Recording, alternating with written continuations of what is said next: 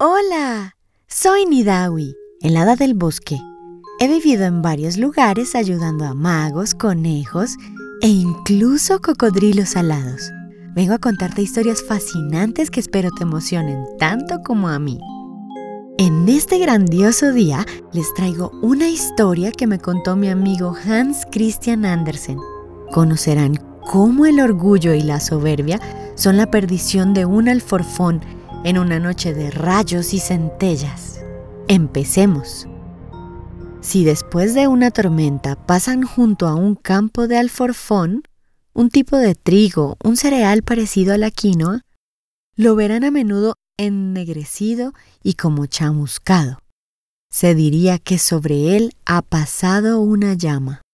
El labrador observa. Esto es obra de un rayo. Pero, ¿cómo sucedió?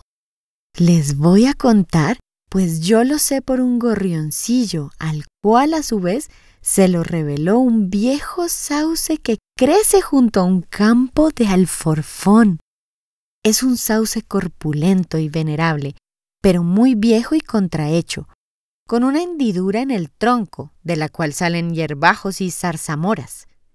El árbol está muy encorvado y las ramas cuelgan hasta casi tocar el suelo, como una larga cabellera verde. En todos los campos de aquellos contornos crecían cereales, tanto centeno como cebada y avena, esa magnífica avena que, cuando está en sazón, ofrece el aspecto de una fila de diminutos canarios amarillos posados en una rama. Todo aquel grano era una bendición, y cuando más llenas estaban las espigas, tanto más se inclinaban como un gesto de piadosa humildad. Pero había también un campo sembrado de alforfón frente al viejo sauce. Sus espigas no se inclinaban como las de los restantes cereales, sino que permanecían erguidas y altivas. Oh, indudablemente soy tan rico como la espiga de trigo, decía. Y además soy mucho más bonito. Mis flores son bellas como las del manzano. Deleita los ojos mirarnos a mí y a los míos. ¿Has visto algo más espléndido, viejo sauce? El árbol hizo un gesto con la cabeza, como significando ¿qué cosas dices? Pero el alforfón, pavoneándose de puro orgullo, exclamó ¡Ah! Tonto del árbol. De puro viejo la hierba le crece en el cuerpo. Pero he aquí que estalló una espantosa tormenta.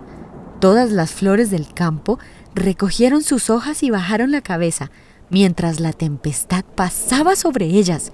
Solo el alforfón seguía tan engreído y altivo. Baja la cabeza, con nosotras. Le advirtieron las flores. ¿Para qué? replicó el alforfón. Agacha la cabeza como nosotros. Gritó el trigo. Mira que se acerca el ángel de la tempestad. Sus alas alcanzan desde las nubes al suelo y puede pegarte un aletazo antes de que tengas tiempo de pedirle gracia. Hmm, que venga. No tengo por qué humillarme. Respondió el alforfón. Cierra tus flores y baja tus hojas. Le aconsejó a su vez el viejo sauce. No levantes la mirada al rayo cuando desgarre la nube. Ni siquiera los hombres pueden hacerlo, pues a través del rayo se ve el cielo y esta visión ciega al propio ser humano. ¿Qué nos ocurriría a nosotras, pobres plantas de la tierra, si nos enfrentáramos al poderoso rayo. ¡Ay, no! Oh, ¿Nosotras somos menos que él? ¿Es lo que me quieres decir, viejo árbol? Protestó el alforfón. Pues ahora miraré cara a cara al cielo. Y así lo hizo, cegado por su soberbia. Y tal fue el resplandor que no solo pareció, sino que ocurrió una inmensa llamarada.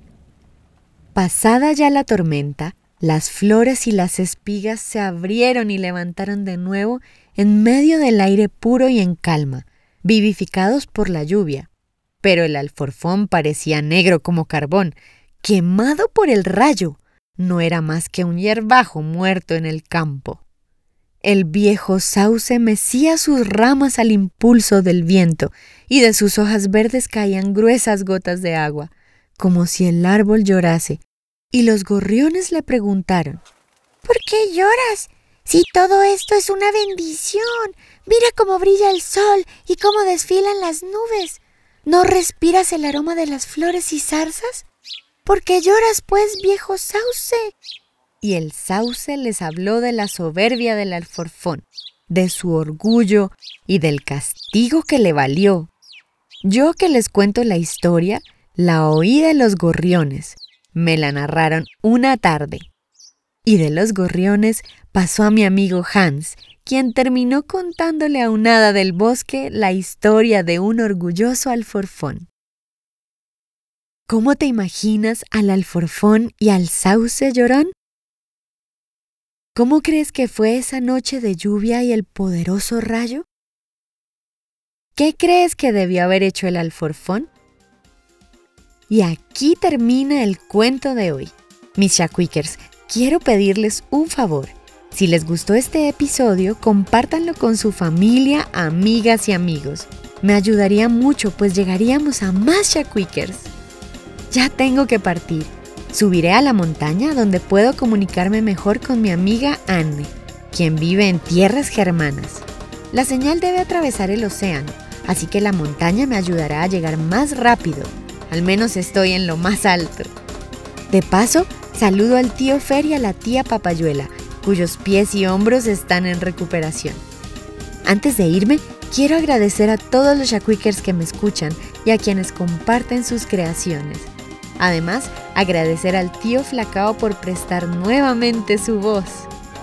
Ya saben que pueden encontrarme en el Facebook de Voces Encantadas o en arroba Voces Encantadas en Instagram.